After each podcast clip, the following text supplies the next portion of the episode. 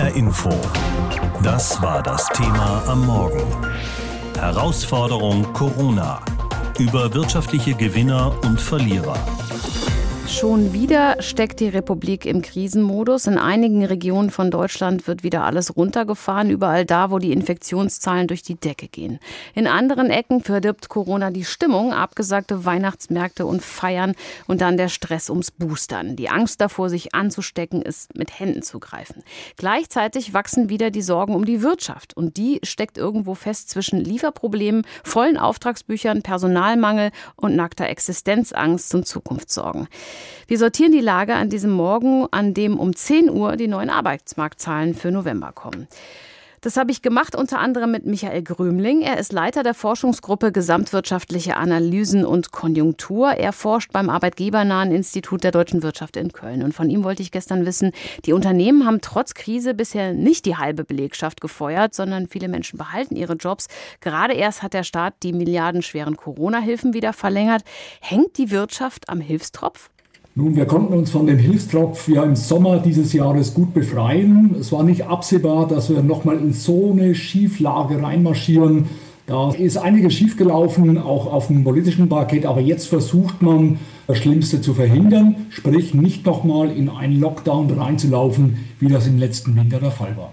Bis Mai hat es ja einen Schutz für pandemiegeplagte Firmen gegeben. Sie mussten keine Insolvenz anmelden. Lobbyisten haben für die Zeit danach schon Großalarm ausgelöst. Dann würde die Pleitewelle über uns reinbrechen. Bisher ist die ausgeblieben. Nur so richtig super läuft es ja auch nicht. Kommt das dicke Insolvenzende noch? Nun, das wurde schon vielfach ausgerufen. Das ist wie bei einem Lauf. Sie können einmal stolpern, zweimal stolpern. Aber jetzt beginnen wir ja schon das vierte Mal in diesem Rennen zu stolpern. Und es wird sich zeigen, wie viele Unternehmen wenn das jetzt ein harter Winter werden sollte, wie viele Unternehmen danach nochmal aufstehen. Ich glaube, wir sind gut beraten, jetzt auch in dieser sich erneut aufbauenden Krise stabilisierend einzugreifen und am Ende dann nicht mit einem kompletten Scherbenhaufen dazustehen. Der Staat hat der Wirtschaft seit Corona mit 126 Milliarden Euro schon unter die Arme gegriffen. Dazu kommt das Kurzarbeitergeld. Das hat nochmal fast 40 Milliarden gekostet. Hält das ganze Geld nicht auch Unternehmen am Leben, die ohne Pandemie schon längst pleite wären? Die Gefahr besteht immer. Aber ich glaube, man hat jetzt nicht die Zeit zu differenzieren, wer ist schon angeschlagen in die Krise reingegangen. Wir sind jetzt schon zwei Jahre in dieser Krise. Das wird man sicherlich im Nachhinein prüfen müssen, aber es gilt jetzt darum, nochmals das Wirtschaftsleben zu stabilisieren. Das heißt nicht, dass überall mit der Gießkanne Geld ausgeteilt werden darf. Das gilt es sorgfältig zu überprüfen. Kurzarbeit ist da ein hilfreiches Medikament und wir sollten auf das, was bislang gewirkt hat, zurückgreifen. Müssen wir uns vielleicht einfach auch darauf einstellen, dass es nicht mehr so wird wie vorher? Das ist in jeder Krise der Fall, Frau von der Forster. Es wird immer, eine Krise ist immer auch eine Strukturbereinigung. Sie setzt zum Teil auch neue Ressourcen frei, die nachher in eine bessere Verwendung übergeführt werden können. Wir sehen ja, dass Geschäftsmodelle neu entstehen. Insofern ist eine Krise auch immer eine schöpferische Zerstörung. Aber wir müssen Sorge tragen, dass das, was neu entsteht, das ausgleicht, was wir jetzt in dieser harten Übergangszeit verlieren werden. Die Corona-Hilfen sind ja als Sonderregeln gedacht. Das Problem ist aber, dass der Mensch sich schnell an sowas gewöhnt. Das dann wieder abzuschaffen, das dürfte äh, ja fast sowas wie ein kalter Entzug werden. Wie kommen wir aus dieser Hilfsschleife wieder raus? Ja, das bedarf politischen Mutes. Wir hatten das ja mit dem Solidaritätsbeitrag Anfang der 90er Jahre auch für eine gewisse Zeit nur aufgerufen und dann wurde das 30 Jahre lang praktiziert und mhm. möglicherweise noch länger für Teile der Bevölkerung. Also hier gilt es in der Tat Sorge zu tragen. Diese Programme wie Kurzarbeitmaßnahmen, die haben ja eine Endlichkeit wenn die Beschäftigungsverhältnisse langfristig oder mittelfristig haltbar sind. Also hier gilt es in der Tat Sorge zu tragen, dass diese Programme eine Endlichkeit haben. Aber noch sind wir nicht am Ende dieser Krise angelangt. Handwerk hat goldenen Boden, heißt es doch so schön. Fragt sich nur, ob das auch in Zeiten einer Pandemie gilt. Brechen da jetzt die Aufträge ein? Werden Mitarbeiter aus wirtschaftlichen Gründen entlassen? Oder suchen die Firmen sogar händeringend nach neuen Kräften? Unser Reporter Sascha Pfannstiel hat in Waldeck-Frankenberg mit Handwerkern gesprochen. Äh, Jürgen, ganz kurze Frage. Wir haben gerade einen Wasserschaden reingekriegt. Kann ich von deiner Baustelle da irgendwo einen abziehen? Geht das? Eigentlich schlecht, aber äh, wir können ja den Kunden nicht warten lassen, müssen wir gucken. Morgens um kurz nach neun im Handwerksbetrieb Hugo Kalbe in Korbach. Guido Kalbe führt den Fachbetrieb für Sanitär, Heizung und Klima in vierter Generation und hat derzeit täglich mit denselben Problemen zu kämpfen. Die Auftragslage ist gut, wir könnten mehr abarbeiten, wenn einfach mehr Fachkräfte da wären. Kommt dann, wie an diesem Morgen, ein Wasserrohrbruch dazu und zwei der 20 Mitarbeiter melden sich krank, wird's eng im Plan. Doch nicht nur beim Personal drückt der Schuh. In diesem Korbacher Familienunternehmen ebenso wie in anderen Handwerksbetrieben. Uns fehlen Fachkräfte und uns fehlt Material durch äh, Lieferverzögerungen. Das macht die Sache im Moment schon schwierig. Wasserhähne oder ganze Heizkessel werden nicht geliefert, weil den Herstellern laut Guido Kalbe einzelne Bauteile fehlen. Auch bei den Ersatzteilen ist es mitunter schwierig und kann dauern. Mit Folgen. Kann es passieren, dass es drei, vier Tage dauert. Das heißt, der Kunde sitzt jetzt bei dem Wetter 0 Grad draußen, auch mal drei, vier Tage im Kalten. Das sei auch für ihn unbefriedigend, sagt Geschäftsführer Guido Kalbe. Doch wenigstens hat Corona dem im Jahre 1906 gegründeten Betrieb nicht zugesetzt. Im Gegenteil, die Aufträge stiegen. Ja, ich sag mal, wir haben, das darf man ja in der heutigen Zeit gar nicht laut sagen, wir haben einen Umsatzplus im Grunde genommen gehabt, alle miteinander im Handwerk. Also alle, die, sagen wir mal, mit dem Bau-Ausbaugewerbe zusammenhängen. Die Menschen hätten auf Urlaub verzichten müssen und das Geld stattdessen in ihre Häuser und Wohnungen investiert. Doch nicht alle Anfragen konnten die Kalbes und ihre Mitarbeiter bedienen. Der Kunde muss ja heute eigentlich dankbar sein, wenn der Handwerker noch kommt innerhalb von wenigen Tagen. Das ist eine Situation, die ist für uns auch nicht schön. Ne, weil wir immer wieder Leute vertrösten müssen. Dass wir, wir müssen auch Leute wegschicken. Einfach sagen, für ihr Projekt haben wir im nächsten Vierteljahr keine Zeit. Das hat er aber schon dreimal woanders gehört. Auch in den meisten anderen Handwerksbranchen hat die Pandemie nicht dazu geführt, dass Betriebe dauerhaft schließen mussten, weiß Kreishandwerksmeister Ulrich Mützer aus Frankenberg.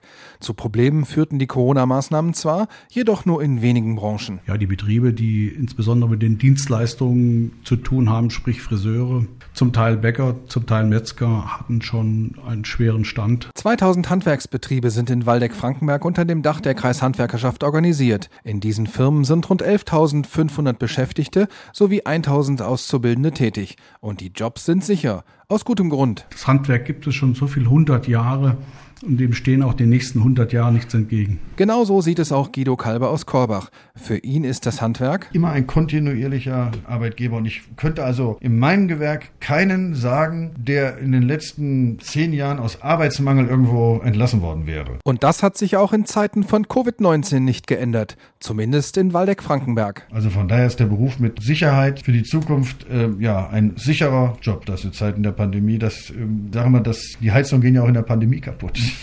Das ist, ist einfach so. Und der Wasserschaden, wenn das Wasser aus der Wand läuft, den interessiert auch nicht, ob Corona ist oder nicht. Ne? Mitarbeiter dringend gesucht. Logistiker, Pharmaunternehmen, die IT-Branche. Wer in diesen Bereichen einen Job will, der kann sich den Arbeitgeber, die Arbeitgeberin quasi aussuchen. Das sind nämlich Branchen, in denen es gerade wegen der Pandemie ziemlich rund läuft. Auf der anderen Seite gibt es aber viele Corona-Verlierer. Veranstalter von Events, Messen und Konferenzen zum Beispiel. Dank anziehender Zahlen wieder mal auf dem Trockenen. Die wirtschaftlichen Sonnen- und Schattenseiten der Pandemie. Heute Vormittag erfahren wir, wie die sich in den aktuellen Arbeitsmarktzahlen niederschlagen. Bernd Fitzenberger ist Direktor des Instituts für Arbeitsmarkt- und Berufsforschung. Mit ihm habe ich vorab gesprochen. Fahrradläden zum Beispiel gehören zu den Gewinnern. Die könnten ohne Ende verkaufen, wenn sie denn irgendwas mit zwei Rädern auf Lager hätten. Aber die Lieferkette stockt natürlich nicht nur da. Können wir in diesen Zeiten Gewinner- und Verliererbranchen eigentlich so genau voneinander trennen? Ja, die aktuellen Lieferengpässe sind natürlich ein Thema. Das betrifft vor allem die Industrie und alle Branchen, die eben Industriegüter, insbesondere Industriegüter, die Komponenten aus dem Ausland haben, benötigen. Aber Gewinner und Verlierer sind ja nicht nur die Branchen, die durch Lieferengpässe betroffen sind, sondern auch Branchen, die ihre Beschäftigung in der Krise runterfahren mussten und jetzt nicht mehr die Beschäftigten finden, die sie vor der Krise hatten. Stichwort Gastronomie. Und dann gibt es Branchen, die schon immer Fachkräftemangel hatten und der hat sich im Zweifel noch verstärkt. Es gibt also Unternehmen, die härter und auch nachhaltiger von der Krise getroffen werden als andere. Ne? Aus welchem Bereich kommen die jetzt, mal abgesehen von der Gastronomie vielleicht? Ja, es gibt so die direkte Krisenbetroffenheit, dass neben der Gastronomie das ganze Eventmanagement, Messegeschäft, auch die Branchen, die wirklich von den Eindämmungs-, Schließungsmaßnahmen betroffen waren wie der stationäre Fachhandel. Mhm. Da ist eben ein starker Strukturwandel hin auch zum Onlinehandel. Da gibt es Branchen, die einfach nicht mehr auf das alte Niveau zurückkommen werden. Ein altbekanntes Problem haben Sie schon angesprochen, eben den Fachkräftemangel. Und es fehlt auch an Nachwuchs. Fast 40 Prozent der Ausbildungsplätze sind immer noch nicht besetzt. Das trifft alle Unternehmerinnen und Unternehmer gleich hart, egal womit sie ihr Geld verdienen. Aber hat Corona diesen Trend noch verstärkt? In der Tat, man wird es erstmal für paradox halten, aber in der Tat hat Corona den Fachkräftemangel verstärkt, weil sich zum einen Menschen vom Arbeitsmarkt zurückgezogen haben, die nur noch zum Teil wieder zurückkommen weil die Migration zurückgegangen ist. Es kommen nicht mehr so viele Menschen nach Deutschland wie noch vor der Krise.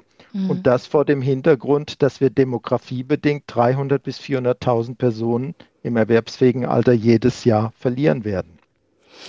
Jetzt gibt es also auf der einen Seite nicht genug Arbeitnehmerinnen und Arbeitnehmer und auf der anderen Seite sind laut Zahlen des IFO-Instituts vom Oktober immer noch rund eine halbe Million Menschen in Deutschland in Kurzarbeit.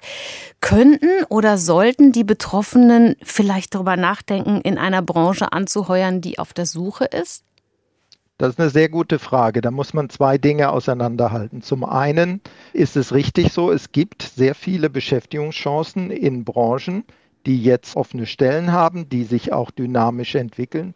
Aber nicht jeder Beschäftigte passt auf diese offenen Stellen. Die Beschäftigten müssen auch in die Lage versetzt werden, diese offenen Stellen anzunehmen. Da sprechen wir in der Arbeitsmarktforschung von dem sogenannten Mismatch, regionaler Mismatch, qualifikatorischer Mismatch. Die bisherige Karriereplanung war auf etwas ganz anderes abgestellt. Sie können einen Helfer im Gastronomiebereich beispielsweise, der Corona-bedingt seinen Job verloren haben, nicht sofort als IT-Spezialisten einstellen. Das passt nicht.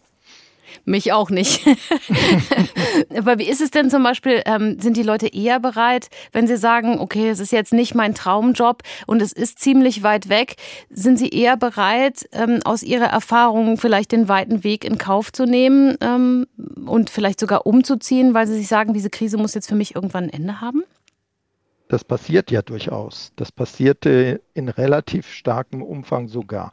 Aber der Veränderungsbedarf, der sich durch die Krise nochmal verstärkt hat, ist halt noch schneller. Und so schnell können die Menschen dann auch nicht umschalten. Sie sprachen ja die Personen in Kurzarbeit an.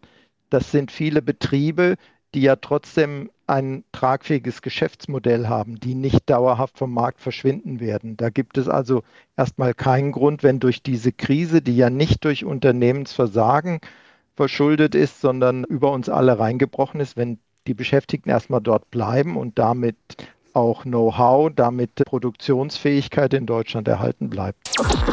Die Infektionszahlen gehen weiter rauf, also wird anderswo wieder runtergefahren. Es gibt wieder schärfere Auflagen und die zwingen überall Veranstalter von Kongressen, Messen, Konzerten und viele mehr über Konsequenzen nachzudenken. Und so sind inzwischen schon viele Events wieder abgesagt, nicht nur Weihnachtsmärkte und Weihnachtsfeiern.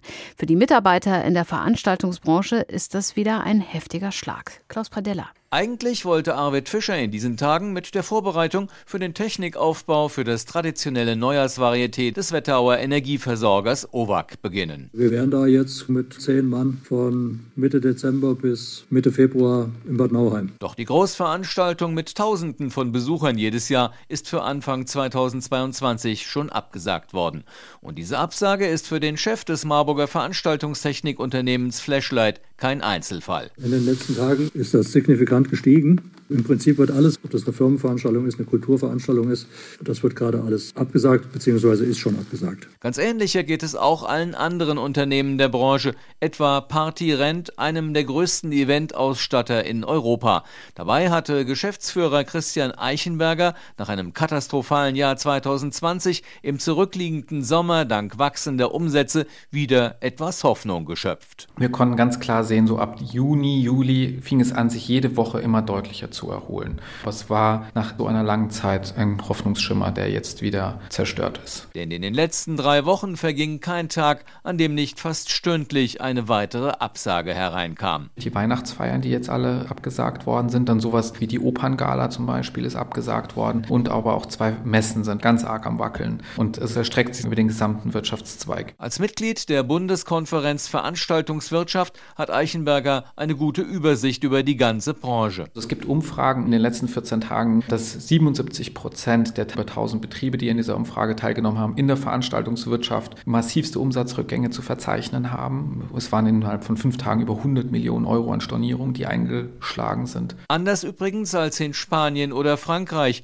Dort gab es kaum Absagen. Hier aber prognostiziert Eichenberger gravierende Folgen. Bisher schon seien gut die Hälfte der Betriebe verloren gegangen, das hätten auch die staatlichen Hilfen nicht verhindern können, denn von ihren laufenden Kosten kämen die Betriebe kaum herunter. Wir hatten vor der Krise etwa eine Million an Fixkosten pro Monat, konnten die mit den größten Anstrengungen um 500.000 drücken, also um 50 Prozent. Trotzdem bleiben wir auf diesen Kosten natürlich erstmal sitzen. Es gibt natürlich Hilfen, aber diese Schäden haben wir ja bis heute in unseren Büchern. Ein weiteres Problem, viele qualifizierte Mitarbeiter suchen sich trotz kurzer Kurzarbeitergeld einen anderen Job. Bei Partyrent hat sich die Belegschaft so um die Hälfte auf inzwischen nur noch 120 Mitarbeiter reduziert.